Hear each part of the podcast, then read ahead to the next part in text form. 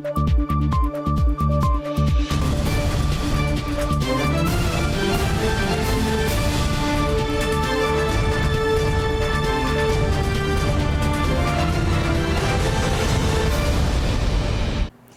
时刻带您迅速掌握潮流趋势，欢迎收看《财经趋势四点零》，我是赵廷玉。首先带您看到本周三日媒报道，日本金产省正在推动 Sony 跟台积电在日本南部的熊本县合资新建晶圆厂，生产二十到四十纳米产品。台积电回应不评论市场传言，而 Sony 方面没有直接回应这项传闻，不过强调了将逻辑 IC 委外代工，并取得稳定产能策略非常重要。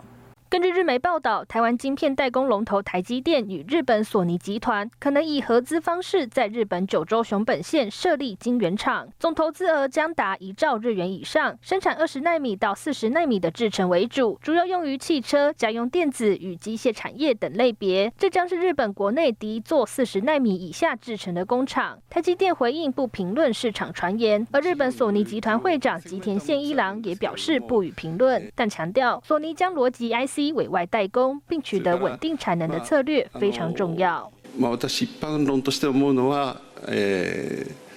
半導体このロジックも含めた半導体を安定的に、えー、調達できるかどうかっていうのはやはりあの日本の国際競争力維持のためにはまあ大事なことではないかなというふうに思っております。报道也指出，索尼集团与台积电预估会在二零二一年内设立半导体制造合资公司，将由台积电居主导权，而且索尼以外的日本企业也可能会进行部分出资。不过，合资新建半导体工厂的计划是否实现，还要看日本政府能否扩大补助等援助方案。まあ、あの経済産業省としては、国内外の企業と連携し、先端的な半導体を国内で製造する技術の確保を 目指していく考えということでありまして、これはもう、えー、ずっと方針として、えー、目指すべき方向性だということであります。日本政府近年来一直积极争取台积电到日本设厂，不过目前台积电只确认将投资一点八六亿美元在日本设立子公司，扩展三 D IC 材料研究。也有半导体业界人士分析，台积电长期以来投资建厂都是采独资模式，是否会破例与索尼合资在日本建厂，有待进一步观察。新唐亚太电视林玉堂、张元婷，台湾台北采访报道。好，再来看到，在上周美韩首脑会面前夕，美国商务部长雷蒙多再度召开半导体线上峰会，台湾晶圆代工龙头台积电也受邀，焦点之一呢就是半导体车用晶片短缺议题。雷蒙多对外媒表示，美国可能会新建六到七家新的晶圆工厂，借此协助解决全球晶片短缺的问题。高层会面前夕，半导体产业问题也受到关注。美国商务部二十号以视讯方式召开半导体峰会，美商英特尔、亚马逊、Google、南韩三星电子、台湾晶圆代工大厂台积电以及指标车厂通用、福特汽车都出席。这也是自四月十二号召开后再度邀集科技巨头会谈。We have a semiconductor shortage, which is stalling the production of cars, and as a result, used car prices are are way up. 美国商务部长雷蒙多会后接受访问，表示目前正在考虑可行方法，解决晶片产业缺乏透明度，并了解产业的各种需求。I I just got off of a meeting where I where I was talking to a, a dozen or more semiconductor companies.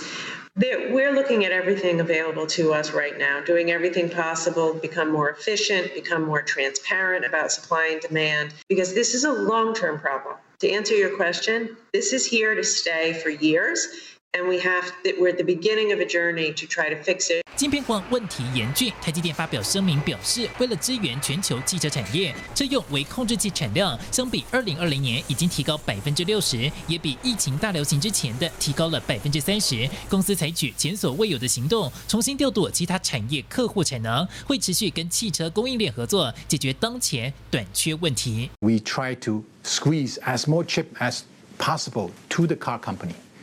Today, we think we are two months ahead that we can catch up the minimum requirement of our customers before the end of June. 台积电近期是快马加鞭赶工，不过管理咨询顾问公司 Alex Partners 日前警告，如果晶片短缺不解决，全球汽车产业面临一千一百亿美元的巨额损失。美国商务部五月初就曾向台积电等台湾企业求援，也喊话两党国会通过拜登政府提出的五百亿美元补贴方案，好挹注美国半导体研发制造。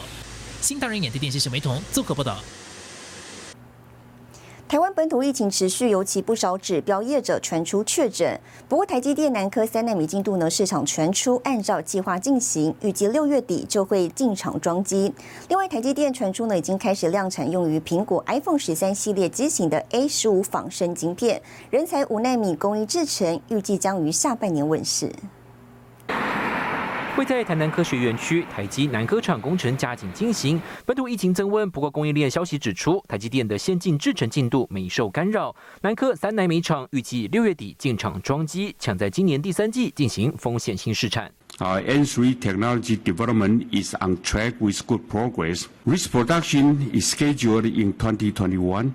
The volume production is targeted in second half of 2022. 三纳米制程与当前的五纳米制程相比，逻辑密度提高一点七倍，运算速度提升百分之十一，功耗减少了百分之二十七。量产后将是业界最领先技术。台积电日前虽然爆出确诊，不过专家表示，高层及时追踪，超前部署，发挥公司擅长的应变管控能力。各厂区分流分组上班，营运没有受到影响。即便有一个员工的确诊，那目前也并没有影响到台积电，不管是在这个生产线上的一个营运，那么或者是在先进制程目前的持续的一个推进的状况。专家分析，各国疫情反复，远距商机渴望延续到今年第二、第三季。半导体产业中长期也有来自五 G、人工智慧。需求都是台积电未来三年提高资本支出原因。台湾这次半导体业可以挺过这一次的疫情的升温，那么或者是其他水电供应的一些利空环境的话，那反而能够展现台湾在半导体业营运的一个韧性。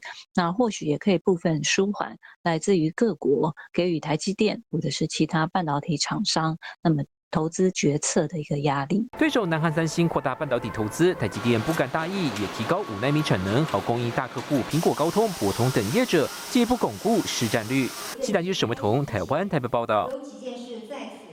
好，接着带您看到这一周的财经趋势短波。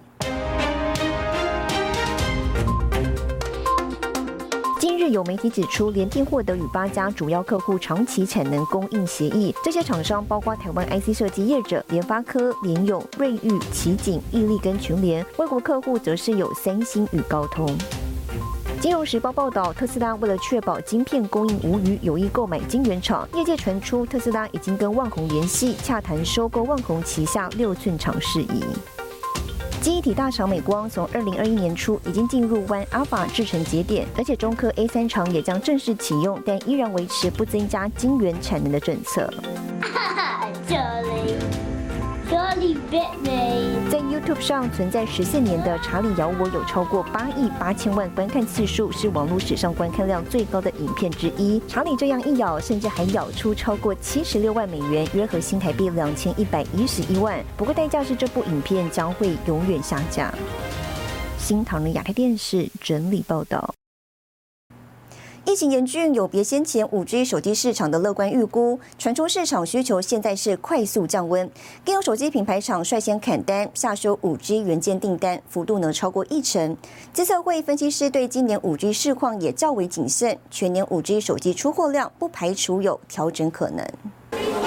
印度当地疫情延烧，东南亚、中国都有确诊消息，智慧型手机市场出现下修声浪。呃，目前在整个全球的一个五 G 手机市场来说，主要还是以中国市场为主。当地的这个呃电信商针对五 G 手机的一个补贴，不像二零二零年这么样的一个多。那另外就可以看得到，说五 G 手机目前在消费者这边的一个体验，并没有办法呃创造出什么一个创新的一个应用，所以也会影响到后续的消费者换机的一个意愿。这波订单修正潮从四 G 手机蔓延到五 G 市场，包括五 G 手机用到的低温陶瓷供烧元件，还有功率放大器订单都受到影响。台经院分析师指出，产业是上肥下瘦，下游组装业者红海、伟创、和硕都面临零组件价格上扬，外加疫情导致的工厂生产中断，获利有明显压力。其实需求它并没有暴增的现象。目前我们在看上游端的一些缺料的状况，甚至是我们发现缺料会有一些涨价，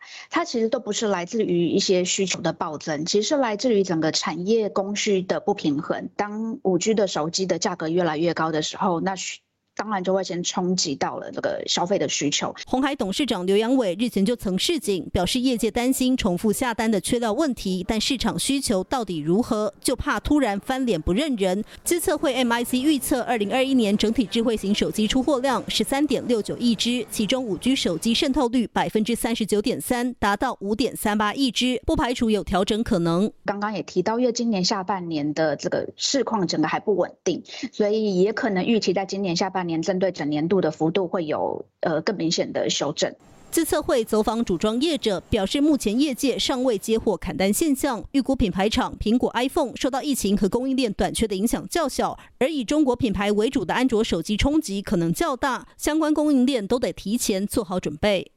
新唐人亚太电视沈维彤，台湾台北报道。车四月市占越深，本土电动车品牌大刀阔斧改革有感。更详细的新闻内容，休息一下，马上回来。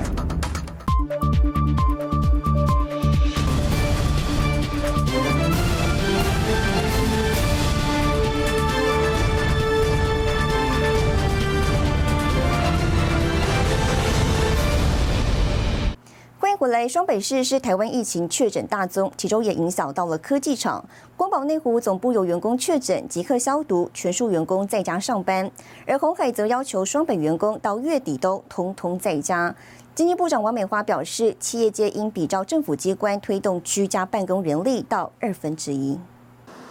台北市内湖路、基湖路一带是台湾科技大厂据点，不过上班时间人潮却是稀稀疏疏。光宝集团二十三号接获员工确诊，内湖总部所有员工到二十六号全面居家办公，总部进行消毒作业，未来以 A、B 两班方式分流上班。另一头的红海内湖大楼同样戒备森严。红海二十三号宣布，工作地或居住地在台北市、新北市的员工，到五月三十号在家上班，也要求外包厂商一律不得进入厂房。本土肺炎疫情连续多天确诊破百，科技业上紧发条。所有的内勤人员，我们也采采用 A、B 班表制来分流。那如果同仁是居住在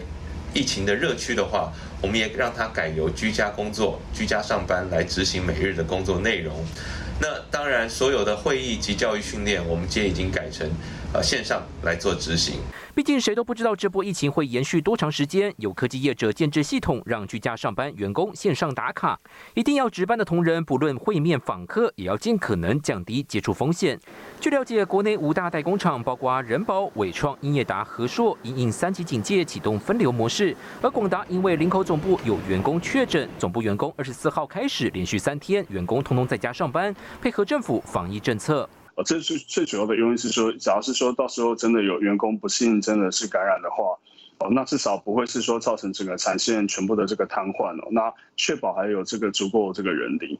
那这个目前我们认为对这个产线的影响实际上是有限哦，基本上。呃，影响不会太大哦，不过可能对于研发这一端来讲，可能影响会比较大一点。产业分析师指出，整体台湾高科技业生产面受影响程度并不大，但可以预料的是，员工办公模式可能出现长期变化。未来异地办公、分流办公可能持续相当长的时间，业界如何维持正常营运，也将是一大考验。新台电视琼慧模沈维彤台湾台北报道。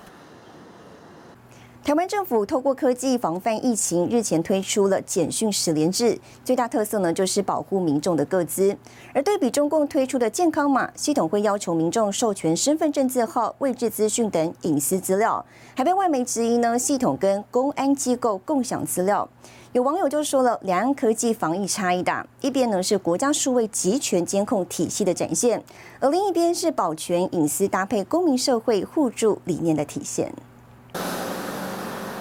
扫描 QR code，五秒之内就能够完成十连制登记，留下联络资讯。这是由行政院政委唐凤协助开发的简讯十连制系统。另外还有 PTT 台湾人工智慧实验室创办人杜义景与卫福部合作开发的台湾社交距离 APP，借由手机的蓝牙技术，让民众可以确认是否与确诊者接触。台湾两大科技防疫利器，最大的特色就是保护民众各资。这个 A P P 的隐私有受到严格的把关，下载后不用注册，不用上传个资，也不用开定位，系统会自动产生随机 ID，记录过去十四天与确诊者接触的状态，没有任何你需要填写的部分，所以店家不会收到任何关于你的个资，而你的呃电信业者也只会知道说哦。你几点几分传了一个简讯，在二十八天之后，一定就会被那个电信商删除掉，所以这个是完全只为意调使用。而对比于中共政府推出的防疫城市健康码，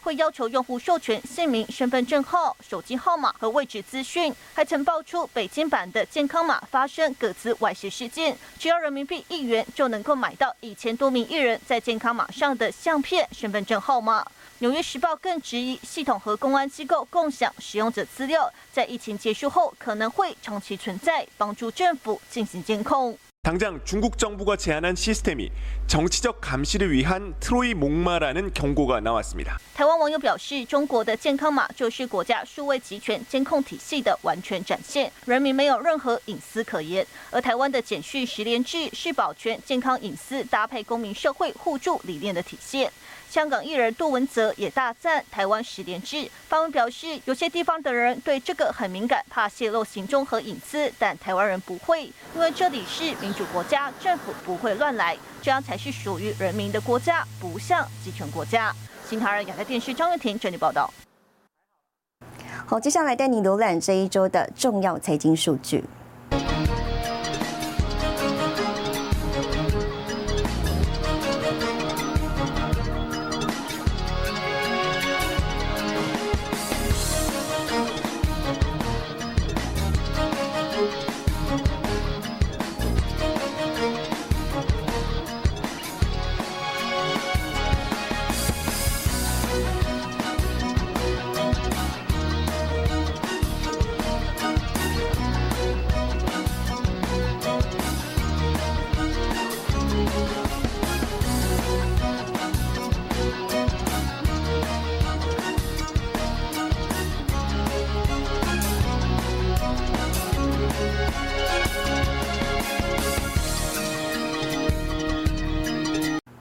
台湾知名电动机车品牌，二零一九年在政府补助助攻下声名大噪。不过去年销量一度呢下砍七成，让经营团队相当紧张。年初一口气推出新车款，不论在产品设计、思维理念都跟过去并不相同，聚焦以消费者为核心，试图提振营运模式，也成为市场焦点。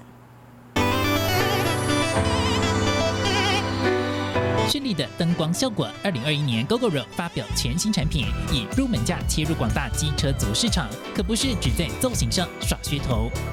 短轴距的车身方便在市区穿梭，动力一改金属链条，改用碳纤维皮带，就是听到台湾人代步车的需要，设计重心完全不一样。把这个五年的技术。把我们的整个生产线的这个 efficiency 带给每一个消费者，把握我们在整个行业里面的一个契机领先定位，让两轮电动化在台湾可以更快更广的发生。原来对 GoGoRo 来说，二零二零年可说是震撼教育，市占率从百分之十八跌到剩下百分之九点三，几乎腰斩。十一月份甚至衰退百分之七十。不得不大刀阔斧重新整顿。国民车 Viva Max 发表之后，三月份总销量开始回升，四月份新挂牌七千零三十九辆，市占率重回双位数，百分之十一点二，可以展现出他想要再抢食整个市场回来的一种动机哦。所以在去年的整个销售不佳，我想对它的整个影响是非常大的。所以可以看到它的产品上试图做一些突破。当时其实，在会场很多的老车主都有对他们提出一些意见，但在今年，我都看到他们针对这些意见。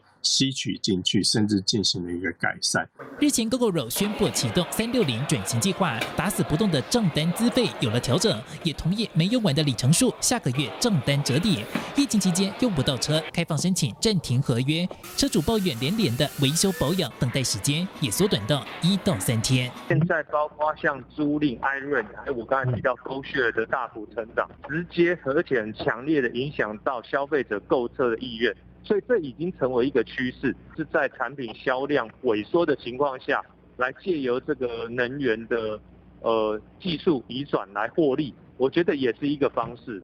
GoGoRo 打造完整产品线，高端车有 S 系列，平价亲民的则有 Viva 品牌。不过实际上定位自己却是一家能源网络公司，挑战隐忧也来自这个原因。联手外部厂商的 PBGN 联盟也传出车款互相打架，彼此抢市场。他自己的车型也要卖，他的合作厂商的车型也要卖，这至今又产生了一个拉扯。或许我们应该说，GoGoRo 是否要退居到二线，让让整个的机车电动品牌销售？能够转移给其他外部的合作厂商，而不是 GoGo 的本身还在这么积极的生产车款，我倒觉得这个是他们公司现在必须要做转型跟改变的地方。历经二零一九年的风光，二零二零年的低迷，似乎态度更谦卑。不过今年能否进军国际市场，还是携带独角兽光环上市，就得看这波改革进行式市场买不买单。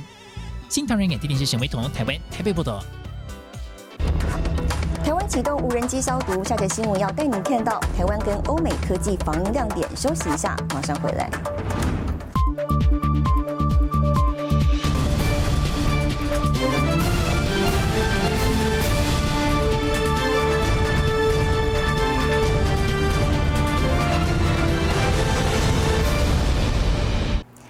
过来，从台湾爆发疫情以来，政府跟民间不断运用科技来防疫。今日台中市环保局呢就携手科技公司，运用无人机大面积消毒校园。而比起台湾，多数国家早在一年半前就面临社区感染的挑战。带您回顾欧美国家的科技防疫亮点。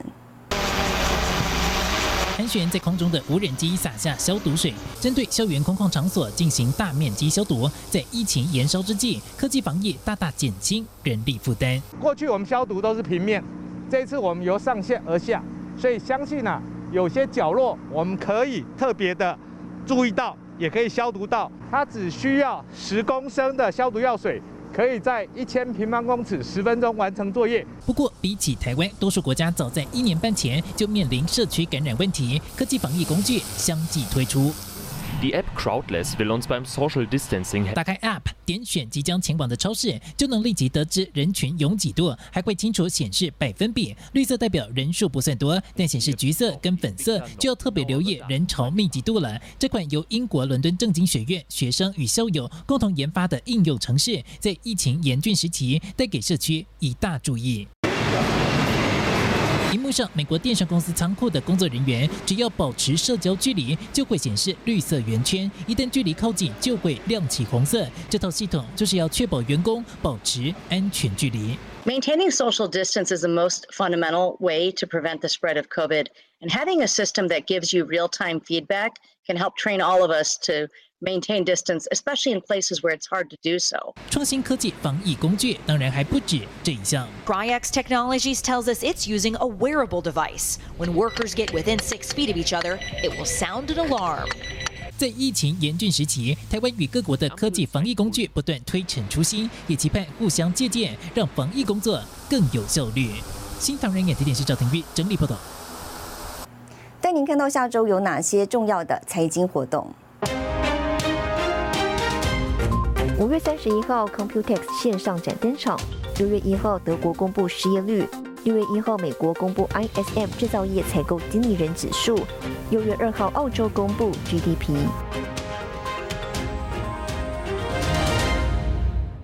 谢谢您收看这一周的财经趋势四点零，我是赵廷玉，我们下周再见。